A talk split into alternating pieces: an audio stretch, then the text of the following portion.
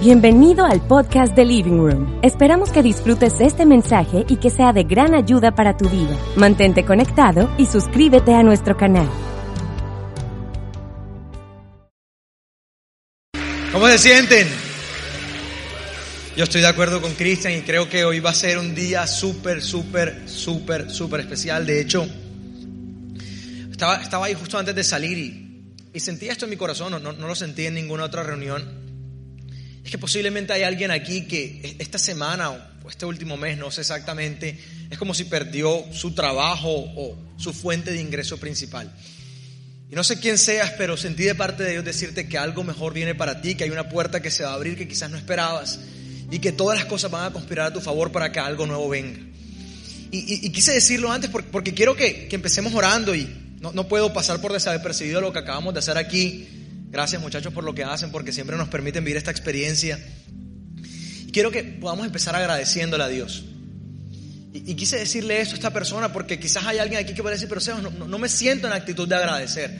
Pero el agradecimiento es como un fruto del Espíritu que te pone en la sintonía correcta y con la perspectiva correcta para seguir afrontando la vida. En medio de muchas situaciones, tú puedes aún decidir seguir siendo agradecido por las cosas que tienes y no por aquello que te falta. Así que qué tal si cierras tus ojos ahí donde estás y empiezas a darle gracias a Dios por lo que ha sido esta semana, por lo que ha sido este año 2022, por todas las cosas que te han pasado, por las puertas que se han abierto, por esta temporada de suerte divina, por, por, las bendiciones que han llegado a tu vida. ¿Qué tal si le das gracias a Dios por tu familia, por tus padres, por tus hermanos, por tus amigos, por la gente que te ama?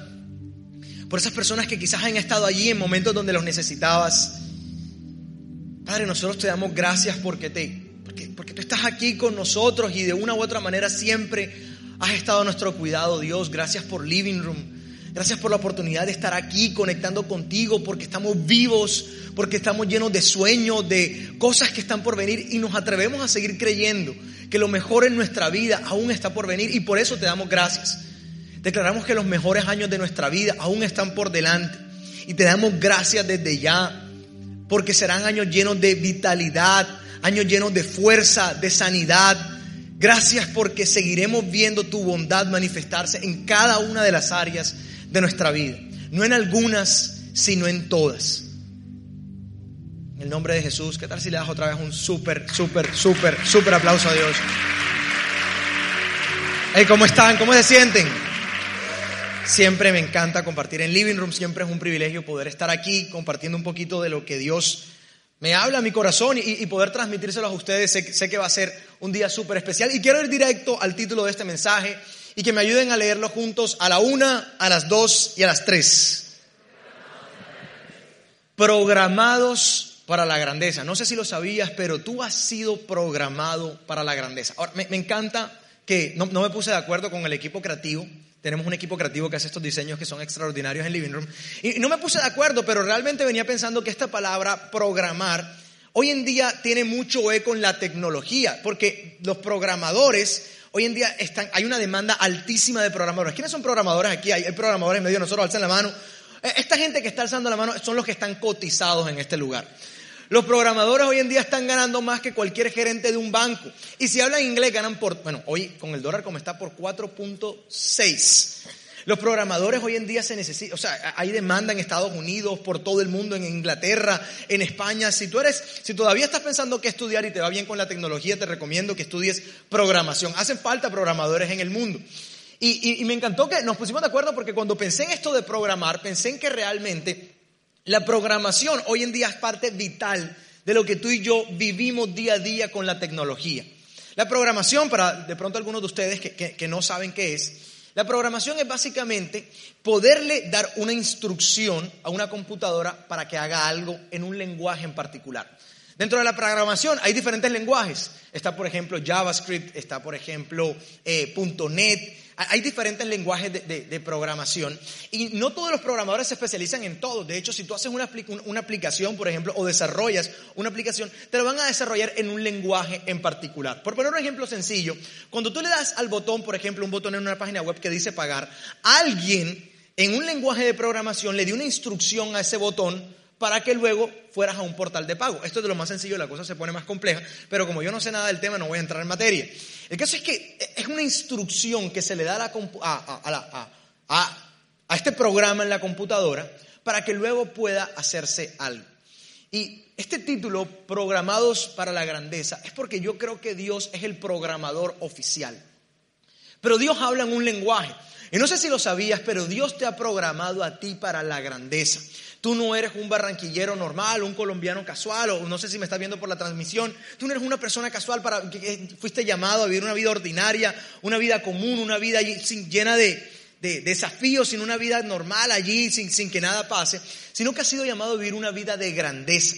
Una vida en la que hay desafíos, una vida en la que hay cosas nuevas, en la que siempre hay aventuras, cosas por conquistar, porque Dios te ha llamado para que tú seas un conquistador, no una víctima. Dios te ha llamado a que tú, todo territorio que pise la planta de tu pie sea conquistado. Por eso la Biblia dice que te ha puesto por cabeza y no por cola. No has sido escogido allí para vivir una vida normal, no has sido apartado y protegido para vivir un destino de grandeza. Sin embargo, como te lo explicaba, en esto del lenguaje de programación, Dios habla en un lenguaje y quizás yo estoy diciendo todo esto y tú dices, pero qué grandeza ni qué grandeza si yo lo que estoy lleno de problemas, lleno de situaciones, tengo muchas deudas, muchas cosas por resolver. ¿Cómo puedo pensar en la grandeza? ¿Cómo puedo pensar en esos grandes planes? Si estoy en este momento estoy enredado, estoy enredada, me siento triste, me siento en ansiedad. ¿Cómo, cómo puedo pensar en eso? Y es que quizás Dios ha venido hablándote en su lenguaje de programación, que es el lenguaje espiritual. Pero quizás tú no lo has podido percibir, tú no lo has percibido de la manera en la que Dios te lo está mostrando. Y de hecho, por eso es que venimos al living room. Venimos al living room para hacer un intercambio de conciencia en el que tú puedas cambiar tus problemas, tus realidades por las realidades del reino. No venimos aquí para decirte lo que está bien o lo que está mal. No venimos aquí para darte una lista de instrucciones morales de las cosas que son permitidas o las cosas que no están permitidas. Venimos al living room para poder conectar con ese lenguaje espiritual en el que Dios nos está hablando y que quiere conducirnos hacia la grandeza. Es básicamente la razón por la que venimos. Estas canciones lo que hacen es traer unas verdades que están por encima de tus circunstancias.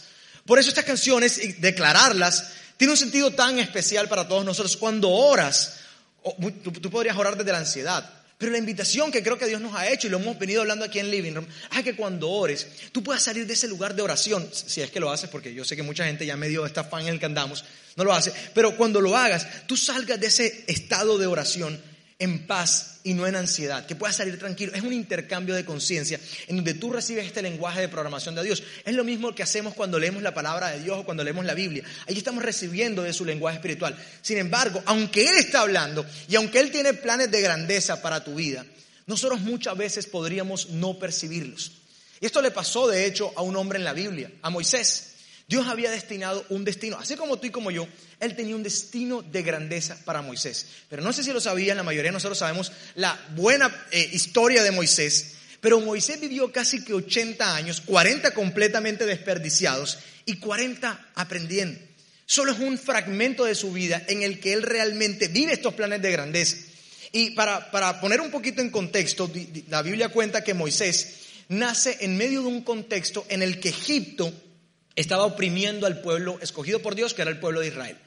Y entonces él no nace como un israelita, ellos llevaban en esclavitud por, 40, por 400 años, perdón, y, Moisés crece como un príncipe en Egipto.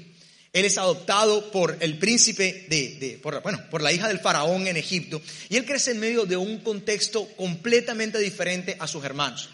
Y entonces dice, literalmente esto dice la Biblia, que Moisés a sus 40 años, cuando cumplió 40 años, él siente un deseo, un impulso de acercarse a sus hermanos israelitas.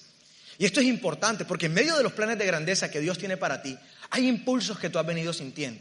Hay cierto, ciertas sensaciones en tu corazón que te invitan a ir por más, a no vivir una vida promedio, a avanzar en medio de las circunstancias, a quizás hacer, no sé, un nuevo proyecto y avanzar hacia las cosas que Dios tiene para tu vida. Es como un impulso que viene. Y eso fue exactamente lo que sintió Moisés. Moisés siente un impulso de acercarse a sus hermanos. Ahora, cuando tú empiezas en movimiento, inmediatamente siempre hay obstáculos.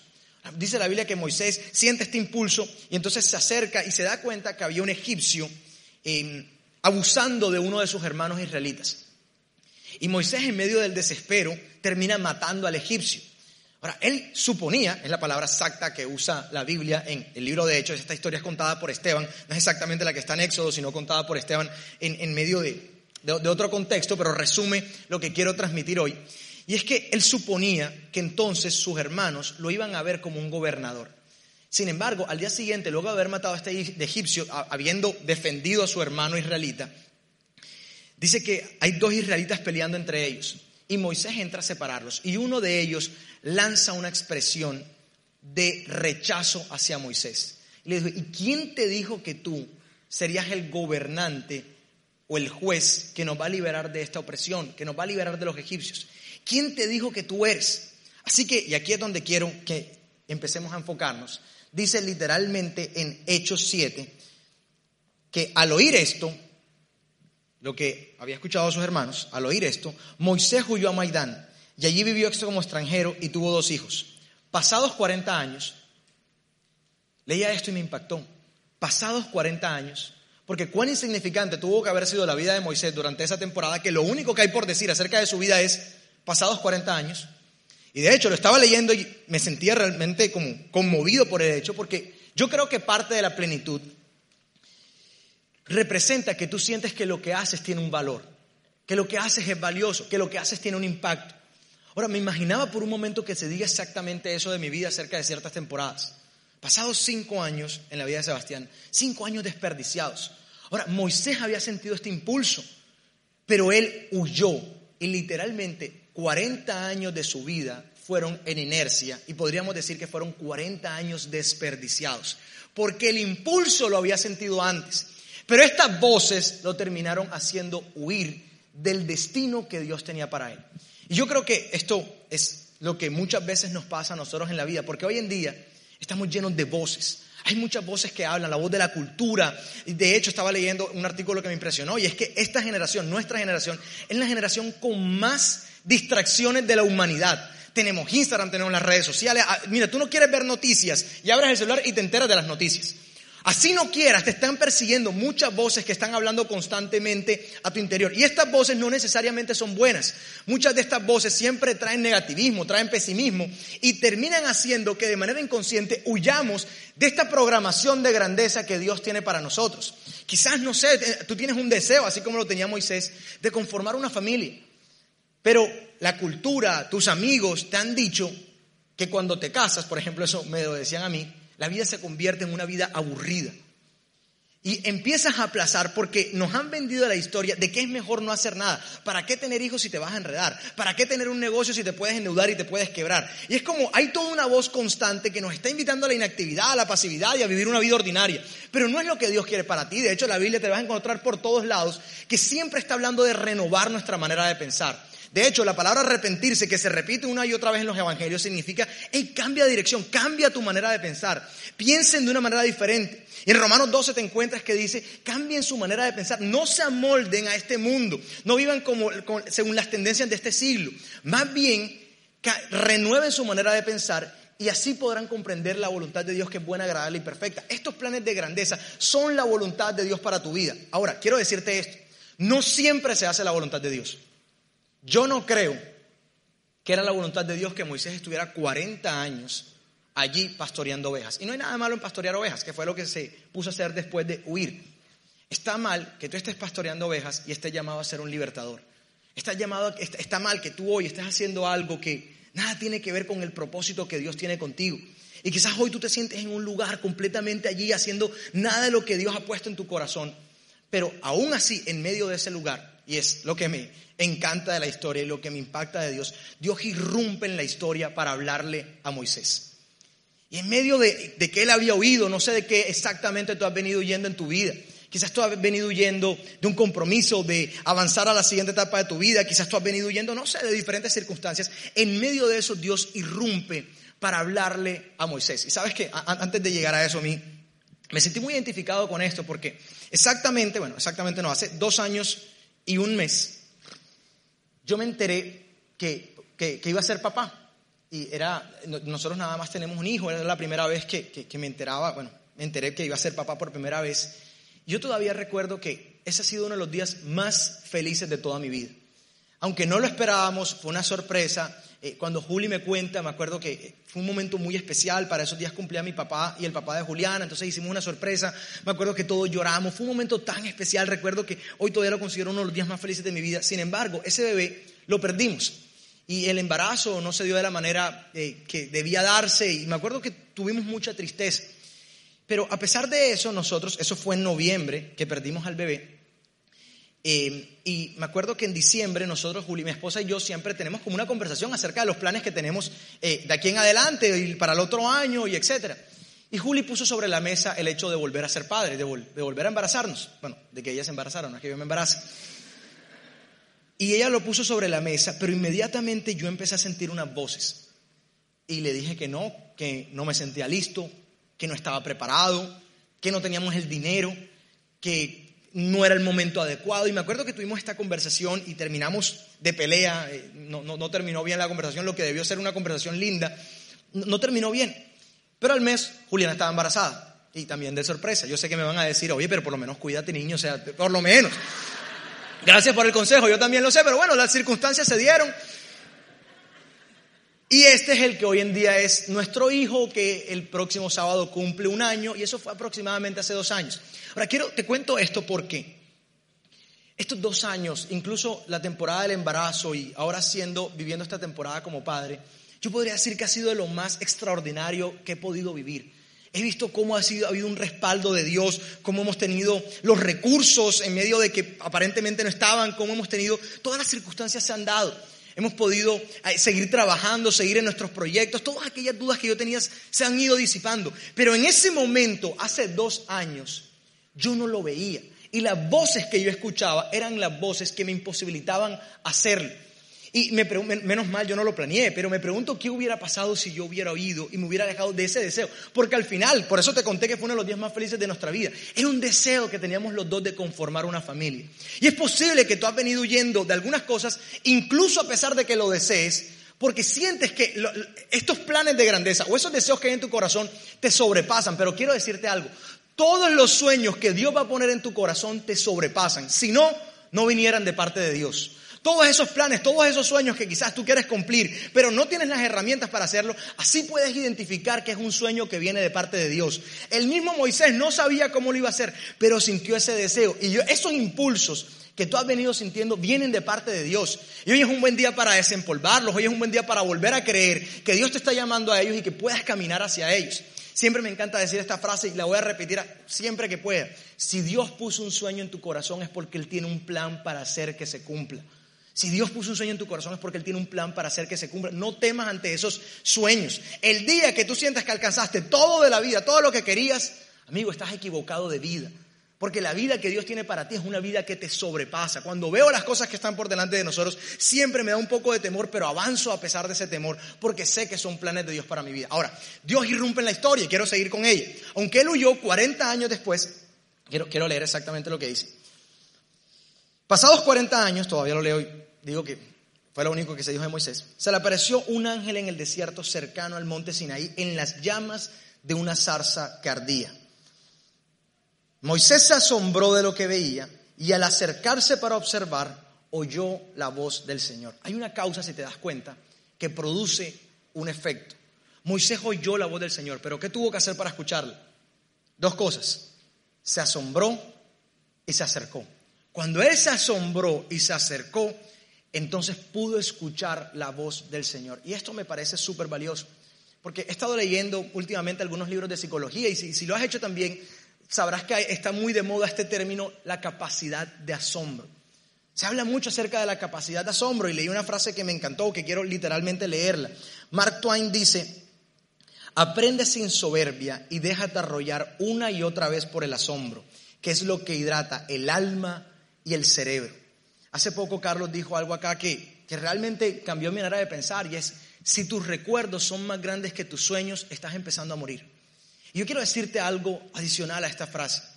En una empresa, una empresa que ha dejado de asombrarse por los resultados que está logrando cada trimestre o cada cierto tiempo, es una empresa que está empezando a morir en su visión. Una comunidad espiritual como Living Room, que ha dejado de asombrarse por lo que Dios está haciendo en la vida de la gente, por las cosas que está haciendo, por, por cada detalle que está haciendo en cada persona. Es una comunidad que está empezando a morir. Y un ser humano que ha dejado de asombrarse por lo que Dios está haciendo en su vida y por esos pequeños detalles, es un ser humano que está empezando a morir espiritualmente. Por eso hoy es un buen día para despertar la capacidad de asombro, porque Dios fue llevando a Moisés acerca en medio de una serie de cosas. La primera fue el asombro, para poderlo encaminar hacia la grandeza. Y Dios quiere encaminarte a ti también hacia la grandeza, pero tienes que despertar la capacidad de asombro. Me gusta que uno de nuestros campus más nuevos en Living Room es Cali. Yo he tenido la oportunidad de estar dos veces en Cali. Y estando en Cali siempre hay un factor común cuando me siento con la gente a hablar, en medio de una comida o en medio de un almuerzo. Y es que siempre me están hablando de las cosas nuevas que Dios está haciendo en la vida de la gente. Y siempre escuchas, escuchas cosas como, hey, esta familia que llegó acá y vivía en esta casa, hoy en día empezó a aplicar estos principios del reino y ahora se mudaron y están avanzando en la vida. O escuchas la historia de alguien que llegó y que de pronto no creía en Dios y ahora cree en Dios y su vida empezó a tener cierto color y ahora su familia cree en Dios también. Impresionante y ves ciertas cosas, pero siempre, aunque no son una multitud, te están hablando de lo que Dios está haciendo en la vida de la gente. Y aquí, pues en Barranquilla llevamos 10 años y no es que no nos asombremos por la vida de la gente, pero a veces se nos pudiera hacer paisaje porque se nos ha hecho tan monótono escuchar lo que Dios hace en la vida de algunas personas que a veces podemos perder esta capacidad de asombro. Y yo quiero, por lo menos yo, yo quiero seguir escuchando lo que Dios está haciendo en tu vida. Quiero seguir escuchando cómo ciertos pasos de suerte divina te llevaron al lugar donde estás hoy. Cómo ciertas circunstancias que Dios hizo, como una puerta que Dios abrió, como una bendición que te dio, hoy te llevó al lugar donde estás hoy y a la plenitud en la que estás hoy. Porque finalmente eso es lo que le da vida a esta comunidad. Ahora, el asombro está directamente relacionado a la gratitud. ¿Qué es la gratitud? Para mí, en mis palabras, la gratitud es no dar por sentado las cosas. No dar por sentado el almuerzo que te comiste hoy. No dar por sentado que hoy llegaste al living room con amigos que te quieren. No dar por sentado que ahorita vas a salir de acá y posiblemente vas a poderte comer una buena cena. Esa es la gratitud. Y el asombro está directamente asociado. Nosotros empezamos a morir cuando perdemos esta capacidad de asombro y nos enfocamos más en lo que nos falta que en lo que tenemos. Escúchame esto. Más vale asombrarte por lo que Dios está haciendo en tu día a día, en cada detalle, que estarte quejando por las cosas que te faltan. Porque una vida que está llena de asombro siempre empieza a caminar hacia los planes que Dios tiene para ti. Ahora, créeme, yo estoy seguro, no sé si tú lo piensas igual, que esa no fue la primera vez en la que Dios irrumpió en la vida de Moisés. Sin embargo, fue la primera vez en 40 años que él lo percibió. Quizás tú estás aquí y has sentido, yo no he sentido eso, eso que dices tú, Sebas. No es que Dios no lo haya hecho, es que quizás no lo has percibido. Y hay una diferencia entre el asombro y la interrupción. Esto para Moisés fue una interrupción en medio de sus 40 años. Y para muchos de ustedes, y está bien, hay un momento en que hay una interrupción de Dios en tu vida. Y eso cambia y marca un destino para siempre. Pero para otros, y creo que eso es a lo que Dios nos está invitando, esto que yo estoy diciendo no es una interrupción en tu vida espiritual. Este mensaje, este domingo, venir al living room no es una interrupción, es una continuación a una conversación que has venido teniendo con Él. Y solo podrás caminar hacia esos planes de grandeza cuando la interrupción se convierte en una conversación. No podemos vivir una espiritualidad llena de interrupciones, sino de conversaciones que tienen una continuación día a día. Por eso, por eso la verdad me da rabia cuando alguien me pregunta, ay, ¿quién habla este domingo en Living Room? Yo le respondo, Dios. Porque no se trata de lo que yo diga o de quién lo diga, se trata de lo que tú percibes. Y si siempre tienes el ego puesto en quién lo dice, entonces nunca vas a poder percibir, porque no se trata, vuelvo y repito, de lo que alguien dice, sino de lo que tú percibes en medio de una conversación cotidiana que estás teniendo con Dios. Es una conversación. Ahora, dice que Moisés se acercó y entonces pudo oír, oír la voz del Señor. ¿Qué significa acercarse? Acercarse significa enfocar. Él enfocó en lo que Dios estaba por decir, por encima de lo que había escuchado. Y recuerda por qué había oído. Él huyó por estas voces de rechazo que le dijeron, ¿y quién eres tú?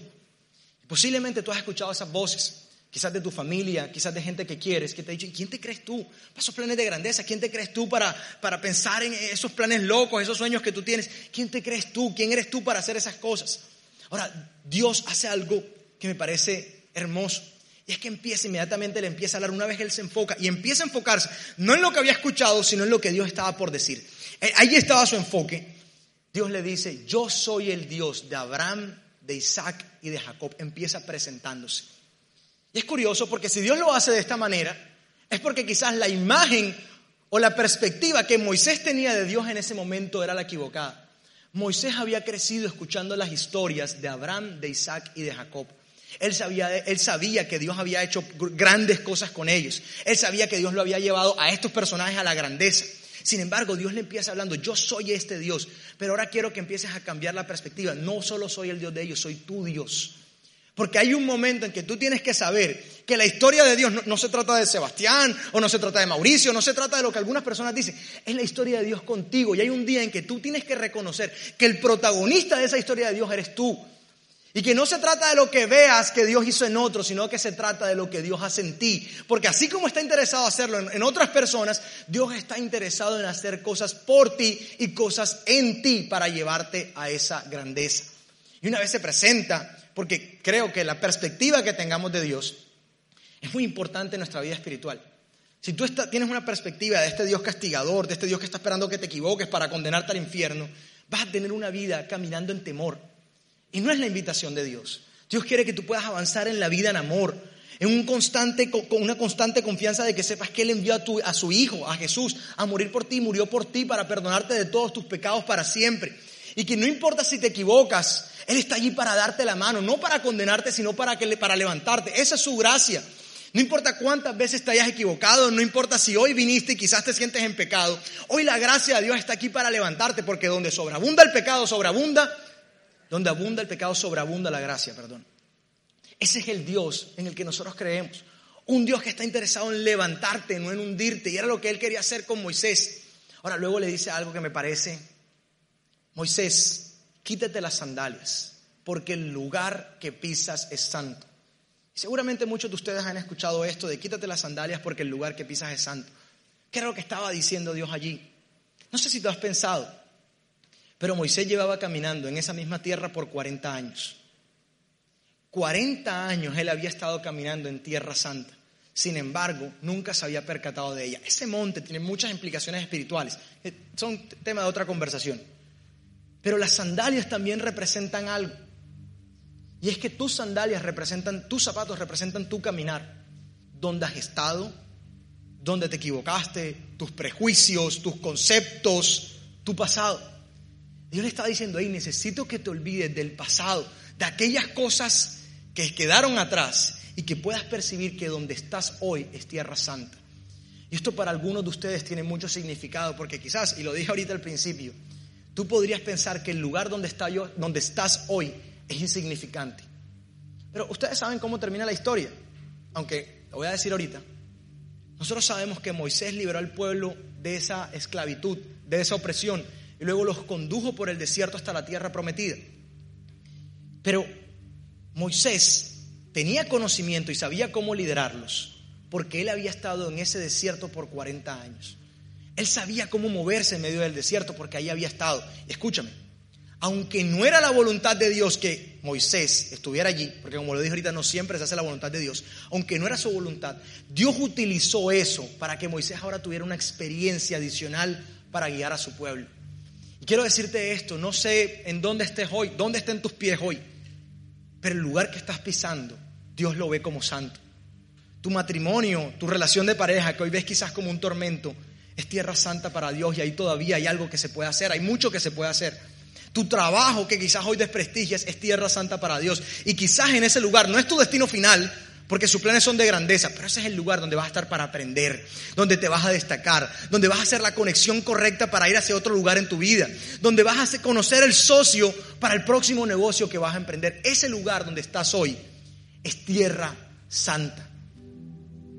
No era la primera vez que Moisés caminaba por allí, pero era la primera vez que percibía que ahora había algo especial en este lugar. Y luego me encanta porque Justo después de esto, Dios le dice a Moisés, lo vas a ver en pantalla, ciertamente he visto la opresión que sufre mi pueblo en Egipto. Los he escuchado quejarse, así que he descendido para librarlos.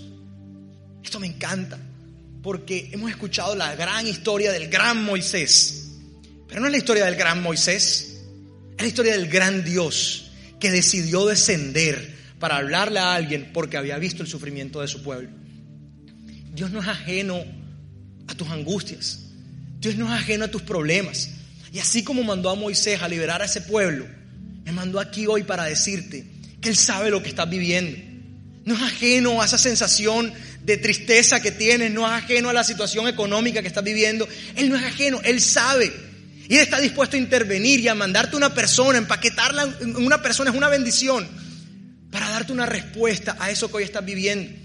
No importa cuán insignificante sea eso que hoy te atormenta, no importa si es un granito, Él sabe que eso te pone triste y Él lo ve. Y va a mandarte las pastillas correctas para que se te quite. Él ve cada sensación de angustia que tienes, Él ha estado allí. Y no es ajeno, lo que pasa es que quizás como Moisés, por 40 años no lo has estado percibiendo. Pero Él lo ha venido buscando y aún así no lo hayas reconocido una vez más, va a bajar por ti para mostrártelo. Y luego le dice, y me encanta cómo, cómo termina, ahora ve y te envío de vuelta. Ahora ve y te envío de vuelta. Moisés había estado corriendo, huyendo 40 años de ese lugar, pero era el momento ahora de volver. Y fíjate lo que dice.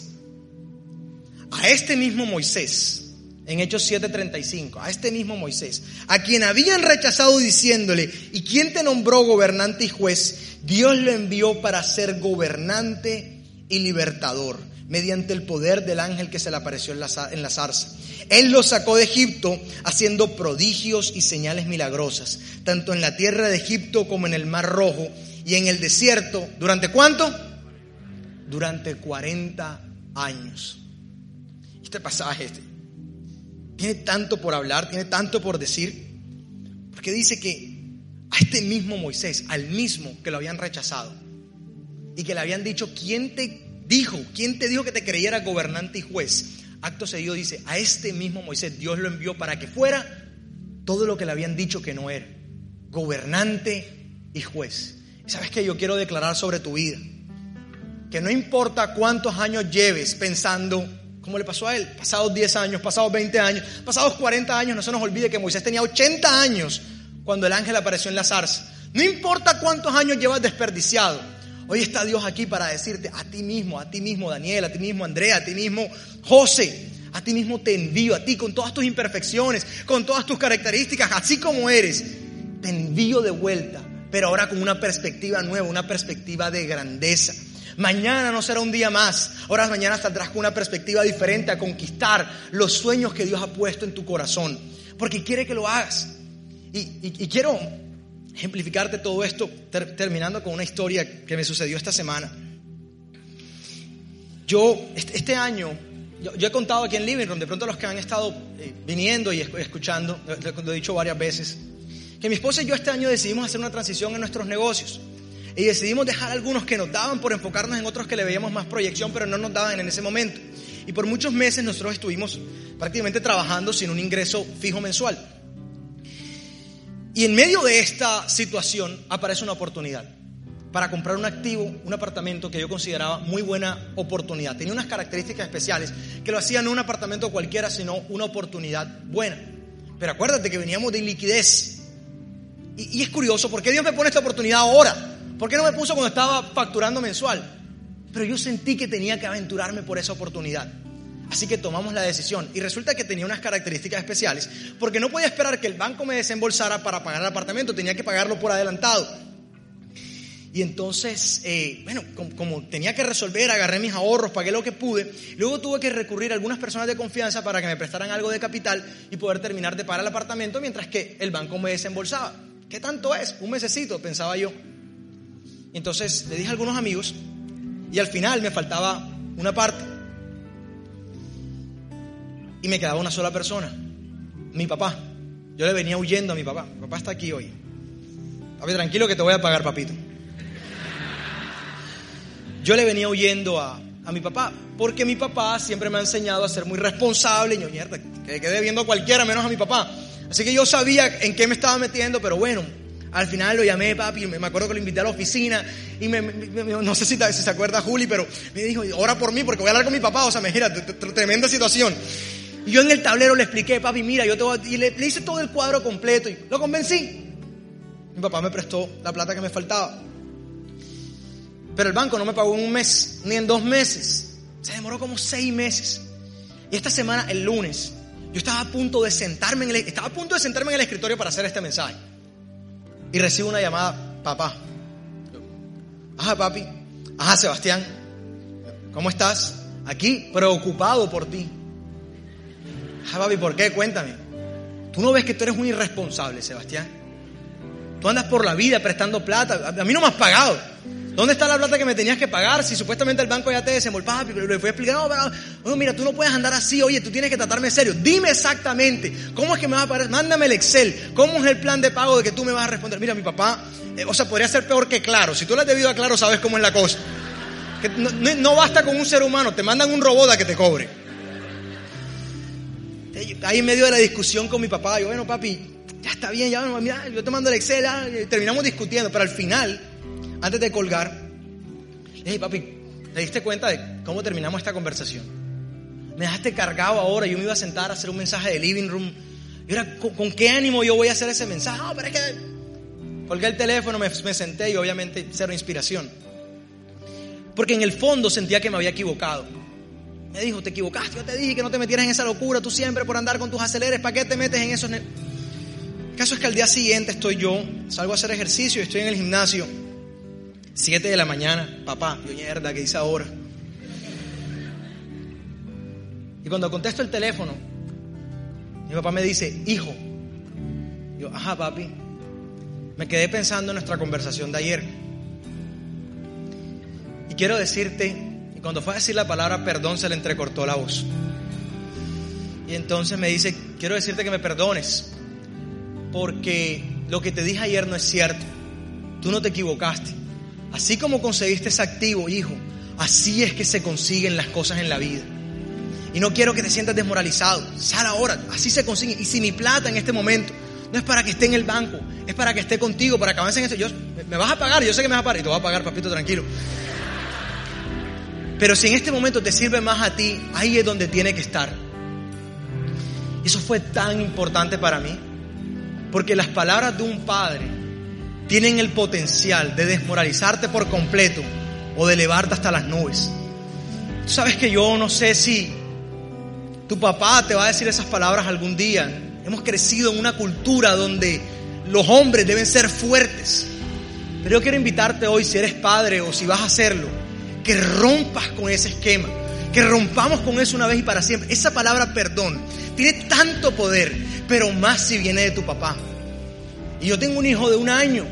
Ahora me siento con la absoluta convicción de que cuando me equivoque puedo decirle, hijo, perdóname. Porque hay poder en esa declaración. Ese día me levanté diferente. Ese día fui a reclamar lo que me pertenecía. Porque así se consiguen las cosas en la vida. Porque los sueños de Dios en su mayoría nos sobrepasan. Y por eso me encanta cuando Dios le dice a Moisés, hey, ahora ven, devuélvete a Egipto como un gobernador, con una mentalidad diferente. Y es lo que quiero que hagas. Hoy quiero que te levantes y que salgas a mirar el lunes, el martes, el miércoles y los desafíos que tienes al frente, pero ahora con una perspectiva diferente. Con la palabra de tu padre que te dice, hijo, yo te envío. Quizás tu padre terrenal nunca te lo dirá, pero tu padre del cielo te levanta y te dice, hijo, lo mejor está por venir. Yo abriré el mar si es necesario, enviaré un Moisés, enviaré a Sebastián o a quien sea que haya que enviar para que avances hacia los planes de grandeza que tengo para ti, porque estoy a punto de hacer algo nuevo. Esto no lo hice en ninguna de las dos reuniones anteriores, pero quiero decirte algo. Preparando esto sentí todo lo que como persona tengo por delante y hay muchas cosas que me sobrepasan. Pero Dios me mostró esto y creo que es para alguien también que siente que lo que tiene por delante es más grande que tú. Isaías 43 dice, yo soy el Señor que abrió un camino a través de las aguas e hizo una senda seca a través del mar. De lo que estamos hablando, de lo que dice Moisés. Pero olvida todo eso no es nada comparado con lo que voy a hacer, pues estoy a punto de hacer algo nuevo. Mira, ya ha comenzado, ¿no lo ves? Haré un camino a través del desierto, crearé ríos en la tierra, en la tierra árida y baldía. Y declaro sobre tu vida que lo que pasó no será nada comparado con lo que viene por delante. Señores, esto fue Living Room.